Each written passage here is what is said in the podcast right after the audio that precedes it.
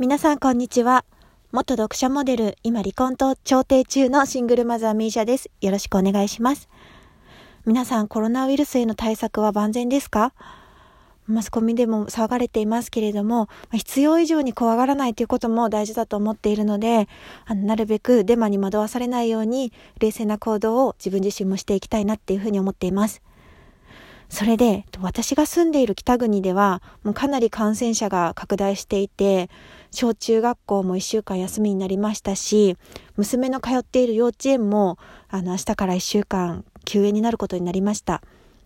幼稚園にとっよってはですね、預かり保育だけやったりとか、あと保育園はそもそも一斉休園はできないということで、あの、運営してたりっていうことはあるんですけれども、私の娘の言ってるところは、幼稚園部分も保育園部分も全て1週間、まあ、8日間ですかね、休園するということで、ちょっと対応に迫られております。まあ、こういう時シングルマザーだとね、一人で見なきゃいけないんで、ちょっと辛いなって思うんですけど、まあ、私の場合は、あの、実家が近くにありますので、ちょっと、母にお願いして分担しながらなんとか半分出勤して半分家に帰ってっていうような形で娘の面倒を見たいなっていうふうに思っています。で、私が今、地方公務員をしているので、まあ、こういった場合には、よく指揮対策室みたいな形で、緊急対策本部みたいなのが設置されるんですね。で、基本的には感染症やあの保健福祉関係を厚生労働省みたいなことを担当している部署が職員をその対策室に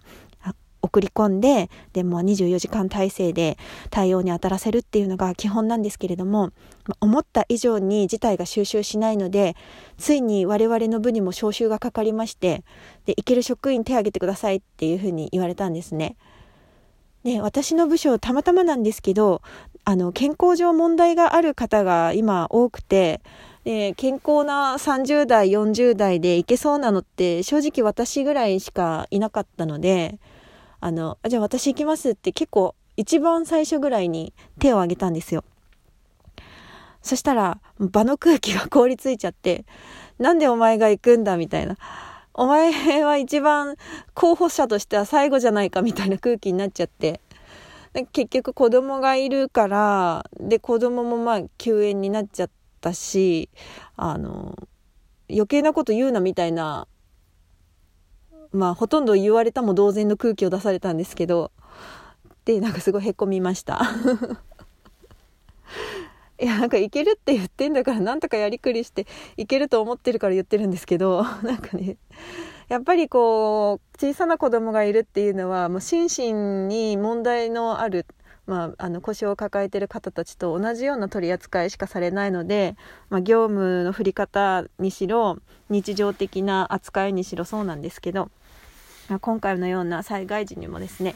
あの一番派遣候補者に乗らない人って使えない人みたいな感じで言われてすごい悲しかったです。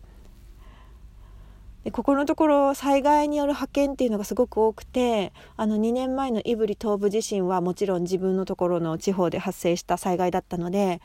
かなりの人数の職員を派遣したんですけれど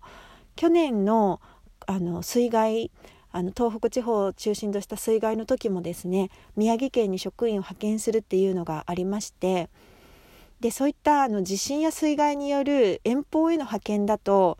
まあ、3日から1週間は家を空けなくてはいけないんですね。それは都道府県によるしその時の災害の規模にもよると思うんですけれど、まあ、その時はそうだったんですね。でそうなってくるとやっぱりさすがにちょっと私娘をそんなにこう一人ぼっちにはさせておけないのでいくらおばあちゃんに懐いてるって言っても、まあ、2日3日お母さんがいないっていうのは、まあ、娘もちょっとまだ小さいので対応できないっていうことでお断りしたんですけれど、まあ、今回は対策室は同じ建物の中にありますしで普段の日常業務の定時よりは、まあ、若干残業はあるとは思うんですけどただ徹夜するとか終電逃すとかそういうレベルではないので全然私やりくりすればその対策室の職員として働けるという自信があったんですね。今でもあるんですけど。でもやっぱりこう小さい子供がいるのになんか余計なこと言って混乱させるなみたいな今冗談言ってる時期じゃないんだみたいなこと言われてですね。いやちょっとひどいなっていうふうに思いました。やっぱりね男性職員の力が必要だみたいな話になっていて、うん、まあ、そういうところの考え方がちょっと残念だなって思うんですよね。あの心身の故障を抱えてる方たちがたまたま今私の部署には多くてで行ける方が少なかったんですよ正直私ぐらいかなと30代40代の心身ともに健康な職員は私ぐらいしかいなかったんですけど、まあ、そういうのもあって私も早めに自分が行けることは表明しといた方が混乱しないだろうとむしろ思ってあの手上げしたんですけどまあそういまあちょっと余計な気遣いだったみたいで あの一周されてしまったんですけど、まあ、こう心身じ、まあ、その職員自身が心身にあの健康上の問題があるんであればやっぱり日常業務にしろこういった災害的なものの派遣にしろあの軽減を図るっていうのはよくわかると思うんですけど、まあ、子育て職員の場合ってその職員自身に何か健康上なり何なりの問題があるわけではないんですよね。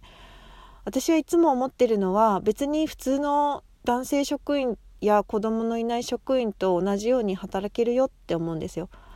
ただ時間や、まあ、場所的拘束に普通の職員よりもちょっと裁量を持たせてくれれば同じ結果は出せるはずなんですよね。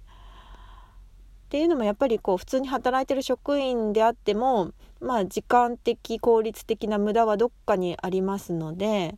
まあ、それをね今一応働き方改革とかっていろいろな工夫がネット上にもまあ、載せられているんでそういうのを、まあ、新ママの人たちワーママの人たちって熱心に研究してると思うんですよ。時間効率をいかに上げるか仕事効率をいかに上げるかについてそういうところを駆使していけばまあ絶対に同じ効果はある程度出せるはずなのでなんかそこをなんかできない職員だみたいな取り扱いされるのはちょっと違うんじゃないかなっていうふうに思ってます。まあ、こういうのもね先進的な企業であればバリバリこうあの裁量ワーカーだとか言って 働けるんでしょうけどやっぱりあの観光庁だとなかなかそういう先進的な見識を持った方っていうのはいらっしゃらないのでちょっとその中でもあまり腐らずに頑張っていきたいなっていうふうに思ってます。では、えーと皆様がえーと、コロナウイルスだけじゃなくて、ま、今インフルエンザも流行ってますし、えーと、他の健康を害するような病気にかからないで、えーと、朗らかに春を迎えられるように願っています。したっけ？今日はこの辺で。